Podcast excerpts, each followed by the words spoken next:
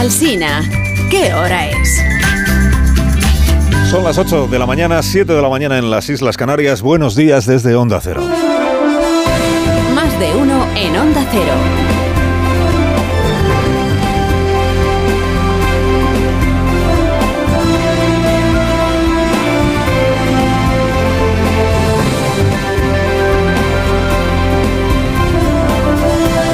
Bienvenidos a una nueva mañana de radio. Estrenamos ya el 29 de marzo del año 2023.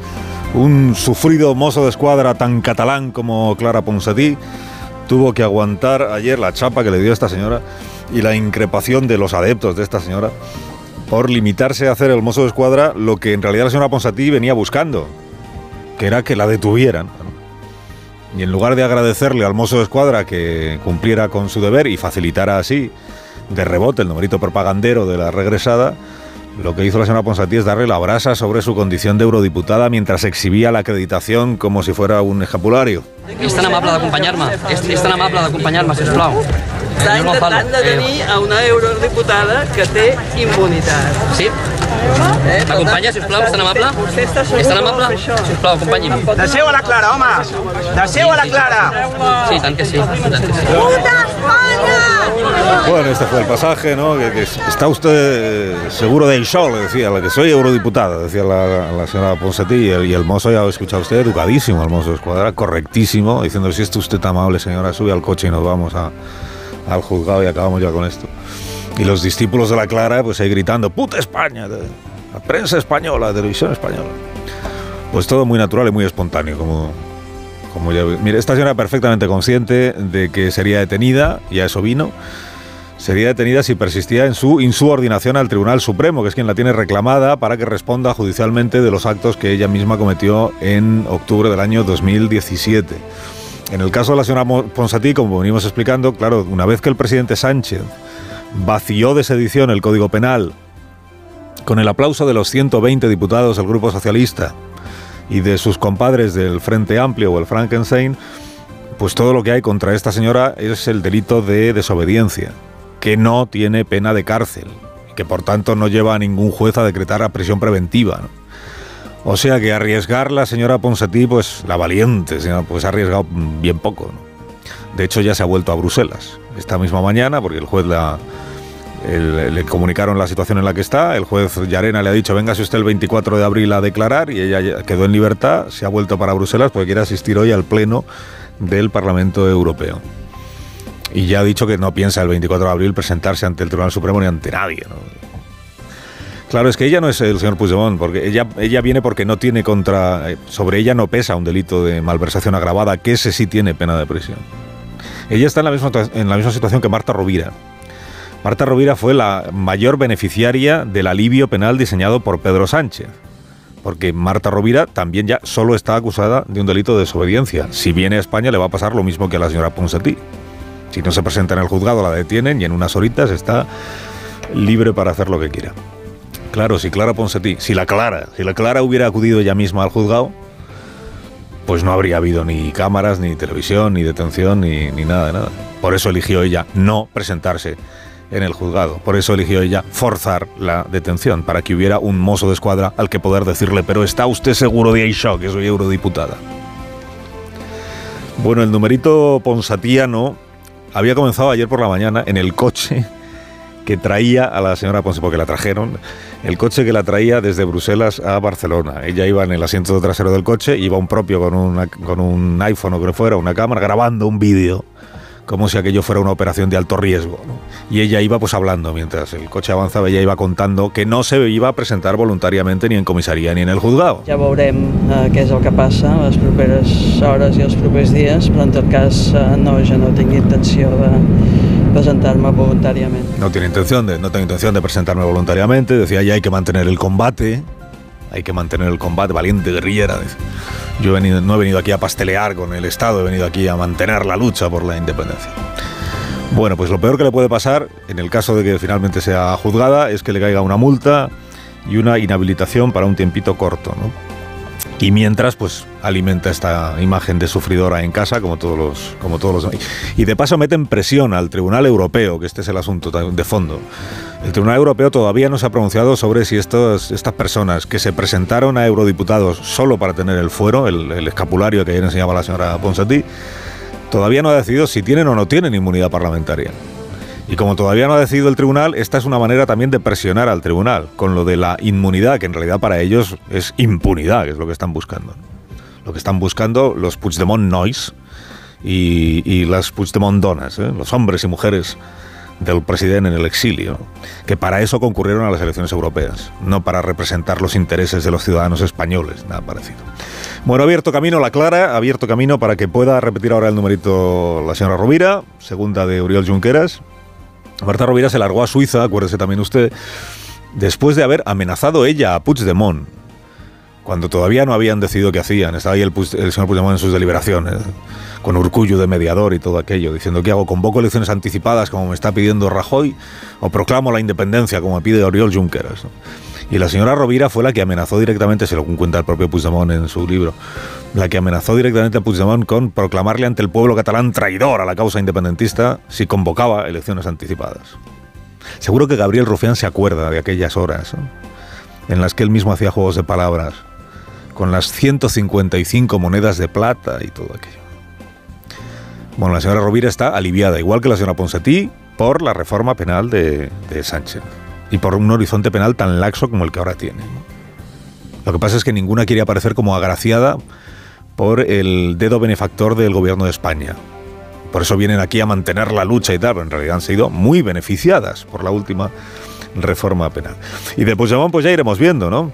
Puigdemont de momento se resignó ayer pues a fingirse indignadísimo desde el sofá de Waterloo por la detención de su amiga la Clara y a exigir a la Unión Europea que reaccione ante lo que ayer sucedió, con el conocido resultado de que nadie a estas alturas ya le echa cuentas a Puigdemont, ni a lo que diga, ni a lo que pida, ni a lo que haga. Resumen, Ponsatí ha aprovechado el regalo que le hizo Sánchez para montarse una película. Ella en realidad no vino ayer como avanzadilla del profeta y tampoco como conejilla de Indias.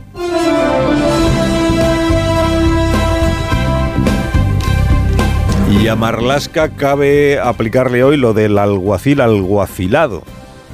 Claro, que a un juez tan reputado en su momento, como el juez grande Marlasca, le acabe cayendo encima una sentencia del Tribunal Supremo que anula el cese de un coronel de la Guardia Civil o la destitución por no ajustarse a la ley, pues es una ironía del destino, ¿no?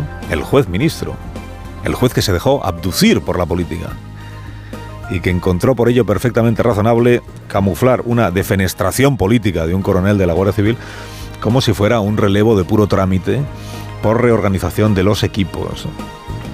Recuérdese, como explicó Grande Marlasca, la destitución del coronel Pérez de los Cobos de la comandancia de la Guardia Civil de Madrid o de Tres Cantos, cuando aquel asunto de la investigación sobre la manifestación del 8M de 2020. El, una parte de la investigación del informe que preparaba la comandancia se filtró a la prensa. La directora general de la Guardia Civil se enfadó muchísimo. Bueno, el gobierno también. Dijeron, pero esto que publican hoy los periódicos, esto que el confidencial creo que lo publicó. Pero esto de dónde sale, pero este qué, informe es este, qué investigación es esta. Entonces la directora de la Guardia Civil le dijo al coronel Pérez de los Cobos, pero a quien me tiene que informar es a mí, que soy su superiora. Y el coronel le dijo, no, a quien tengo que informar es a la juez. Y es quien dirige esta investigación, que es confidencial, no a usted. Y por eso se produjo la destitución. Y lo primero que dijo el ministro Grande Marlasca es que a Pérez de los Cobos se le había relevado por reorganización del departamento. Ha producido el cese del coronel Diego Pérez de los Cobos y dentro exclusivamente de lo que es el proyecto natural de sustitución del marco de las personas que forman, por así decirlo, el elemento de confianza de cualquier responsable político. El proyecto natural de sustitución del marco de las personas de bla bla bla, que no sé qué, la confianza. El coronel hizo saber que se le había defenestrado por negarse a informar de aquella investigación a sus superiores.